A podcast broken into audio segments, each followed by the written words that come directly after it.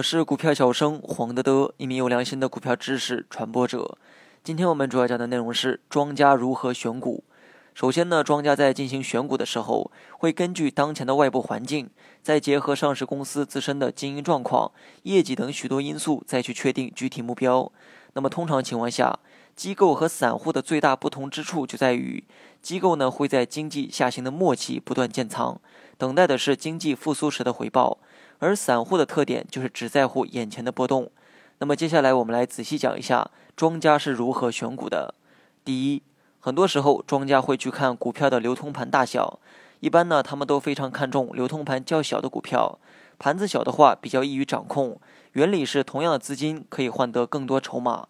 其次是看个股的筹码分布情况，理论上来讲，筹码分布越分散是较为理想的状态。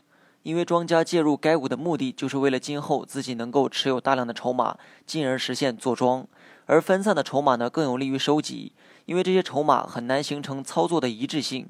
想象一下，假如某只股的筹码已经被某一方大量持有，你想进去抢庄，则是一件很难的事情。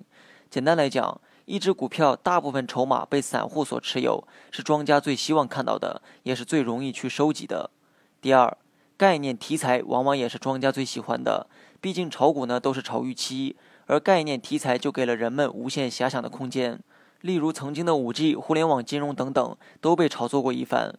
但有一点呢需要注意，如果某些题材曾经已经被爆炒过，那么投资者需要适当规避，不要怀有冷饭热炒的心理。第三，从操作角度上来说，庄家呢一般都要求资金使用率最高，失误最小化。所以他们偏爱选择比较活跃、灵活性高的股票，也就是交易活跃、波动相对较大的股票。当然了，如果不具备这些条件的话，庄家也会创造出这样的现象。尤其是建仓的末期，大量的筹码呢已经在手，接下来需要做的就是引起更多人的注意，通过不断的左手倒右手的做法，做大成交量，让股价活跃起来。等到有足够的人关注时，就可以顺水推舟，抬高股价。